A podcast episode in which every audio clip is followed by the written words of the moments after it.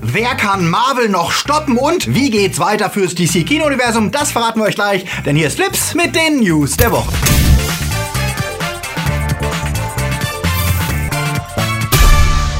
Die Themen der Woche. Deadpools Vorbild meldet sich zurück. Nie wieder Mad Max. Michael Myers killt wieder. Wer toppt die Avengers? Amazon und Netflix Seriencheck.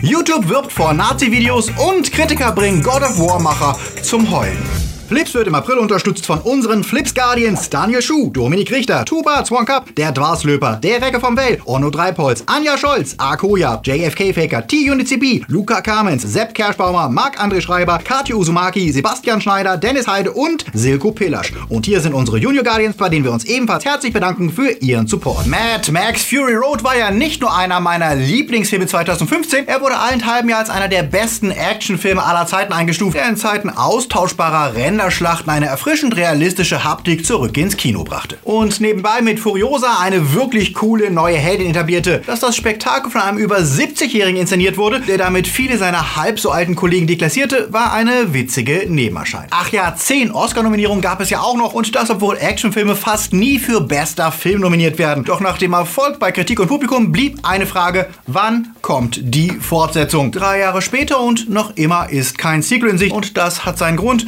und der ist es wie so oft rechtlicher Streit. Die Produktionsfirma von Regisseur George Miller hat nämlich Warner verklagt wegen respektlosem, beleidigendem Verhalten. Warner hätte die Vertrauensbasis zur Zusammenarbeit zerstört, indem sie sich weigerten, einen vereinbarten Bonus zu zahlen, dafür, dass dieser Film unter dem vereinbarten Budget abgeliefert wurde. Als Dank für den Erfolgsfilm, der ihnen viel Prestige einbrachte, beschwerte sich Warner, denn statt einem 120-Minuten-Film mit R-Rating hätten sie einen 100-Minuten-Film mit PG-13-Rating erwartet. Und Millers Firma beklagt, obendrein hätten sie sich auch noch massiv in den Dreh eingemischt und auf Veränderungen bestanden, die viel Zeit und Geld gekostet hätten. Außerdem hätten sie mit dem umstrittenen Studio von Brad Ratner, Rat Pack Dune Entertainment, einen Co-Investor an Bord geholt, obwohl das mit Millers Firma hätte abgesprochen werden müssen. Beide Seiten bewerfen sich mit Anschuldigungen, aber wenn wir uns Warners Historie mit Einmischungen so angucken, dann können wir wohl froh sein, dass Fury Road überhaupt so gut geworden ist, wie er ist und kein weiterer zahnloser Kinderkackefilm, der zu 90% aus CGI-Geraffel besteht oder äh, wegretuschierten Bärten. Traurig stimmt es aber, dass dieser Rechtsstreit die Chancen Chancen auf Fortsetzungen ziemlich drückt. Selbst Miller meint, er wisse nicht, ob sie überhaupt kommen werden. Er habe zwei fertige Drehbücher für Mad Max 5 und 6, doch er würde sich lieber anderen Projekten mit anderen Studios widmen, als darauf zu warten,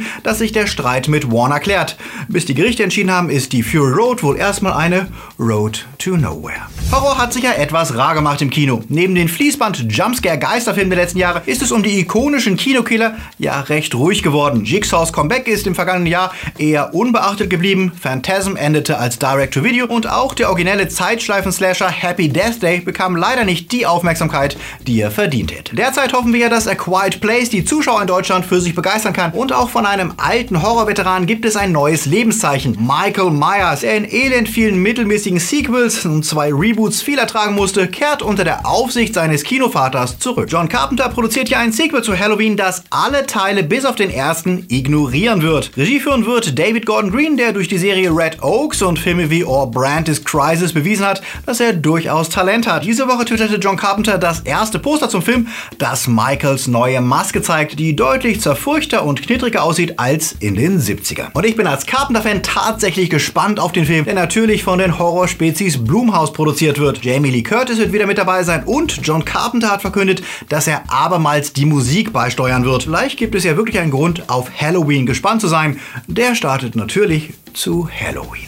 Ach, früher, da war alles noch gut im DC-Universum. Hier haben sich die Fans gefreut, als der damalige Batman-Regisseur Ben Affleck, die Älteren erinnern sich, ein paar Testaufnahmen mit Joe Manganiello als Deathstroke postete. Der DC-Figur, die ja eigentlich Slade Wilson heißt und die als ähm, Inspiration für Deadpool diente, der ja Wade Wilson getauft wurde. Doch seitdem ist Ben Affleck als Regisseur abgesprungen. Matt Reeves plant einen völlig anderen Batman-Solofilm und Deathstroke hatte bisher nur einen Cameo-Auftritt am Ende des unglückseligen Justice League-Films. Keine guten Zukunftsaussichten für Deathstroke möchte man meinen, doch The Rap gibt Fans diese Woche Grund zur Hoffnung, denn statt den Gegner für Batman abzugeben, könnte Slade Wilson jetzt einen eigenen Film bekommen. Gareth Edwards, der Regisseur, der teilweise Rogue One gedreht hat, war eigentlich für den Justice League Dark-Film eingeplant, doch er schlug Warner jetzt wohl einen eigenen Deathstroke-Film vor. Ebenfalls mit Joe Manganiello in der Rolle des Söldners, der aber wahrscheinlich doch eher ein Anti-Held wäre und eine gute Antwort von Warner auf den Erfolg von Deadpool, wobei Deathstroke mehr ballert und weniger herumalbert als sein roter Kollege. Die Frage ist natürlich, ob sich Warner traut, einen R-rated Film zu produzieren und Gareth Edwards alle seine Visionen umsetzen zu lassen. Was erwartet ihr euch davon? Seid ihr aber gespannt? Kennt ihr Deathstroke? Schreibt es mir in die Kommentare. Kollege Deadpool steht ja derweil in den Startlöchern. Am 17. Mai ist es soweit und da muss natürlich noch ein letzter Trailer veröffentlicht werden. Und der legt den Fokus diesmal ganz klar auf Action. Natürlich gibt es ein paar typische Deadpool-Sprüche und ja, der erste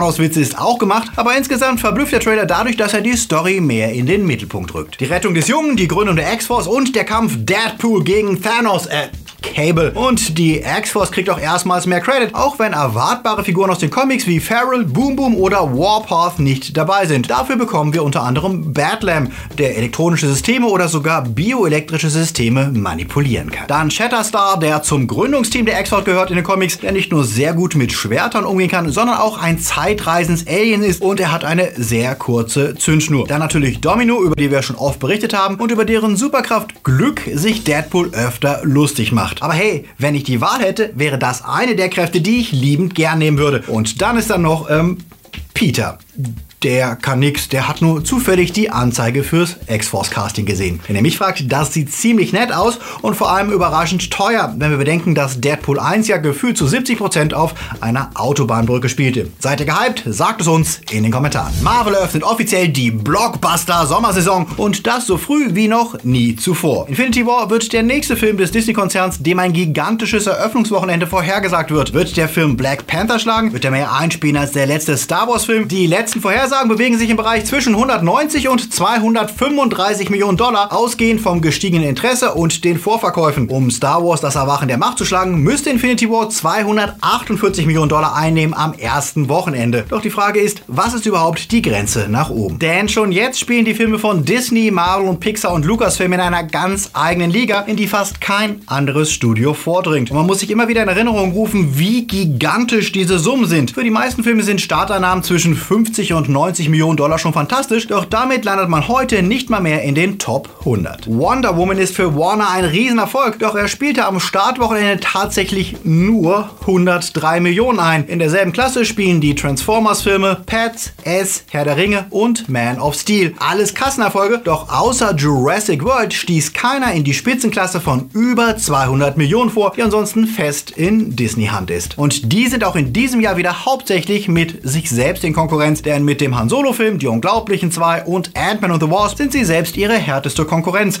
Und ein Grund mehr, sich zu fragen, wie wir so weit gekommen sind, wenn für einen Disney-Sommer-Blockbuster 100 Millionen am Eröffnungswochenende schon fast als Enttäuschung angesehen werden. Und das während Jumanji 36 Millionen feiert und Spielberg für Ready Player One happy ist über 41 Millionen. Oder wie Disney sagen würde, Kleingeld.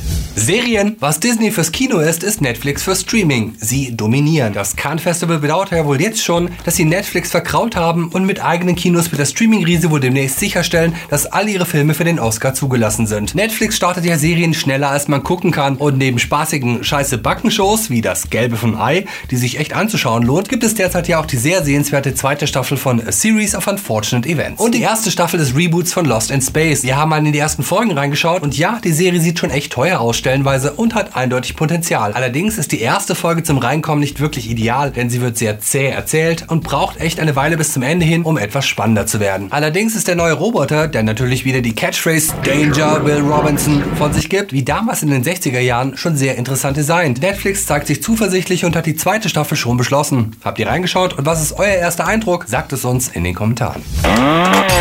Hat dieses Jahr ja keinen so geilen Start gehabt. Nach der letztjährigen Apocalypse ging es dieses Jahr ja gleich los mit Logan Paul. Und dann kam Enthüllung, dass sie ein geheimes Rating-System eingeführt haben, das Videos ohne das Wissen der Kanalbetreiber im Algorithmus benachteiligt, weil es die Inhalte automatisiert in Kategorien einteilt. Das letzte, was YouTube jetzt braucht, ist mehr schlechte Presse. Doch CNN lieferte genau das, denn die haben herausgefunden, dass YouTube-Werbung vor Videos von Befürwortern von Hassrede, Rassisten, die die Überlegenheit der weißen Rasse predigen und Pedokanälen geschaltet hat, und zwar Premium-Werbung von großen Marken. Also genau solchen Vorfällen, die im letzten Jahr zur Apocalypse geführt hatten, nachdem YouTube dann die Algorithmen Algorithmen losließ, die haufenweise zur Demonetarisierung von harmlosen Inhalten führte. 20th Century Fox und Paramount Pictures haben erst im Frühjahr Werbebuchungen storniert, nachdem die Spots vor Videos des Verschwörungstheoretikers Alex Jones liefen. Sogar Disney-Werbung war dort ausgespielt worden. YouTube verkündete jetzt wieder, dass sie Monetarisierung noch strenger überwachen wollen, mit besserer Kontrolle und mehr Transparenz. Ah ja, es ist ja verblüffend, dass YouTube einerseits haufenweise unproblematische Content Creator abstraft und es trotzdem nicht schafft, bekannte problematische Kanäle von der Werbung auszuschließen. Vielleicht wäre es ja doch mal eine gute Maßnahme, mehr Menschen einzustellen, die sich damit beschäftigen, bis die Algorithmen endlich ausgelernt haben. Nur so eine Idee. Amazon hat ja ordentlich zugelegt die letzten Wochen. Nicht nur gab es eine neue Staffel der genial düsteren Krimiserie Bosch, die uns einmal mehr zeigt, dass Titus Welliver mehr kann, als er in Agents of S.H.I.E.L.D. zeigen darf. Amazon Prime hat obendrein jetzt auch die sehr sehenswerte Hulu-Miniserie The Looming Tower ins Programm genommen. Leider war die erste Synchronfassung wohl so mies, dass Amazon sie zurückzog und jetzt zu Anfang Mai eine neue Version erstellen lässt. Lasst euch also nicht abschrecken. Die Serie, in der es um die Fehler der Geheimdienste geht, die vor den Anschlägen am 11. September begangen wurden, ist extrem spannend und sehenswert. Und dann gibt es noch eine sehr nerdige Serie, die ihr als Gaming-Fans oder auch als Fans von Ready Player One unbedingt anschauen solltet. Amazon hat Retrowares Show The Gaming Years eingekauft. Dort reden Experten diverser Gaming-Sites und YouTube-Channel immer jeweils über ein Jahr in der Gaming-Geschichte, angefangen beim Jahr 1980. Für alle, die wissen wollen, wie es mit den Computerspielen losging und welche Games uns bis heute beeinflussen, diese Serie ist extrem unterhaltsam und bietet euch genau das Wissen, das ihr braucht, um später mal in der Oasis zu bestehen. Und damit sind wir auch bei den Game News. Reaction-Videos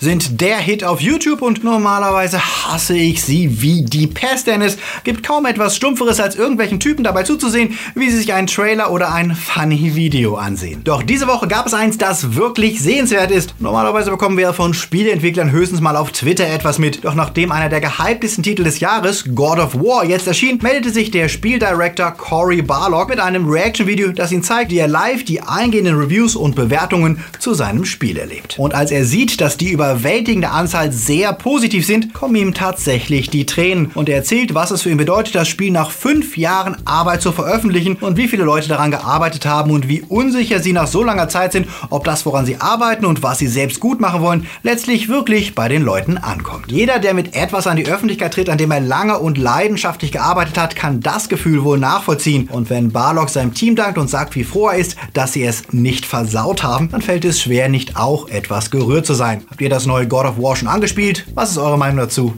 Lasst es mich wissen. Switch! Nächste Woche Freitag erscheint endlich einer der originellsten Lichtblicke am Gaming-Himmel, auf den ich zugegeben sehr gespannt bin. Nintendo Labo. Wir haben ja schon darüber berichtet und eine der Fragen, die wir immer hatten, war ja, sieht lustig aus und ist eine coole Idee, aber wie stabil und dauerhaft sind die Pappbasteleien, wenn man länger damit spielt? Was ist zum Beispiel, wenn man sie draußen nutzt und sie mal nass werden? Was, wenn die Katze ankommt und denkt, cool, mehr Kartons und anfängt da ähm, mitzuspielen? Diese Bedenken sind nachvollziehbar und das hat wohl auch Nintendo eingesehen, denn diese Woche verkündete die Firma in ihren Labo FAQ, dass man zukünftig auch nur den Karton nachkaufen könne und das sogar zu einem vernünftigen Preis. Zumindest die japanischen Preise sind angemessen mit umgerechnet 1,50 pro Kartonseite. Wenn euch also mal das Labo Piano kaputt geht, dann könnt ihr für rund 12 Dollar ein neues bekommen und müsst nicht nochmal das komplette Starter-Set kaufen. Auf der deutschen Seite wird es demnächst Infos geben, aber auch dort wurde der Ersatz schon angekündigt. Na dann mal frohes Basteln. To Infinity and Beyond. Hier sind sie, unsere Starts der Woche. Seit 2012 warten Fans auf diesen Film, auf den Infinity War, wenn der alte Sitzlord Thanos endlich den Arsch hochbekommt, um sich selbst die fehlenden Infinity-Klunker zu holen und dabei den Avengers in den Hintern zu treten. Der Film, auf dem wohl die gewaltigsten Erwartungen seit dem ersten Avengers lasten, denn er wird die größte Veränderung im Marvel Cinematic Universe einleiten, die dann im nächsten Jahr von Avengers 4 finalisiert werden. Kann der Film den Erwartungen überhaupt gerecht werden? Ab nächsten Donnerstag wissen wir es und auch die Kritiker müssen noch warten, denn die Presseverführungen sind erst am kommenden Dienstag. Wir halten euch hier auf jeden Fall auf dem Laufenden. Bis dahin mal viel Spaß mit Infinity War. Mutig gegen Marvel anzutreten, doch das traut sich das kleine Knetgummistudio Artman, die zuletzt mit Shaun das Schaf im Kino begeistert haben. Doch bevor das eine Fortsetzung bekommt, schickt sich der Steinzeitmensch, der Early Man, an das Publikum zu begeistern und liefert ein Kontrastprogramm zu den Superhelden. Knuffig, witzig und ein bisschen schweinisch und typisch Artman kann der Film auch die Kritiker überzeugen. Die geben ihm knappe 7 Punkte im Schnitt. A Beautiful Day ist gar nicht so beautiful, denn der Kriegsveteran Joe spürt verschwundene Kinder auf und gerät dabei in die Untiefen eines Pädo-Netzwerks. Joaquin Phoenix spielt laut Kritikern beeindruckend in diesem Thriller-Drama von Regisseurin Lynn Ramsey. Verstörend und sehenswert reicht das für 8 Punkte im Durchschnitt der Kritiker. Wenn ihr jetzt noch weiter gucken wollt, dann habt ihr natürlich die Chance, euch auf den anstehenden Infinity War zünftig vorzubereiten mit unserer Top 5 der Dinge, die ihr vorher wissen müsst. Unter anderem, was eigentlich mit Thanos und den Infinity Stones so auf sich hat. Oder ihr schaut unsere Vorbereitung zum Han Solo-Film, der ja auch nur noch wenige Wochen entfernt ist. Da jetzt draufklicken. Kein Sonntag und keine Flips-Folge wäre perfekt ohne unseren Dank an alle, die euch und uns ermöglichen, Flips überhaupt zu machen. Das sind neben unseren Guardians natürlich unsere wunderbaren Flips-Timelords, die jeden Monat einen Zehner springen lassen und die wir euch hier deswegen präsentieren wollen. Danke aber natürlich auch an unsere Flips Patronus und Padawans, die dafür sorgen, dass es hier mit Flips weitergehen kann. Genau, und da wir immer noch ein gutes Stück von unserem Ziel entfernt sind, diese Sendung auf Dauer zu sichern, brauchen wir euch. Also dich, dich und auch dich. Du kannst nämlich zum Flipsy werden und bekommst das erste den Flips Podcast und andere Goodies, wenn du auf unserer Steady- oder Patreon-Seite vorbeischaust und uns unterstützt. Ab 2 Euro bist du dabei. Und wer jetzt sofort noch etwas auf die Ohren braucht, dann gibt es seit Freitag die neue Folge von Die Männer aus Saal 3, dem Podcast. Und dort reden Diem und ich diesmal über Ready Player One und das richtig ausführlich. Den Link findet ihr unten in der Beschreibung. Und jetzt raus mit euch, ab in die Sonne, genießt das Wetter und viel Spaß im Hellen. Äh, beziehungsweise wir sehen uns nächste Woche wieder. Bis dahin läuft.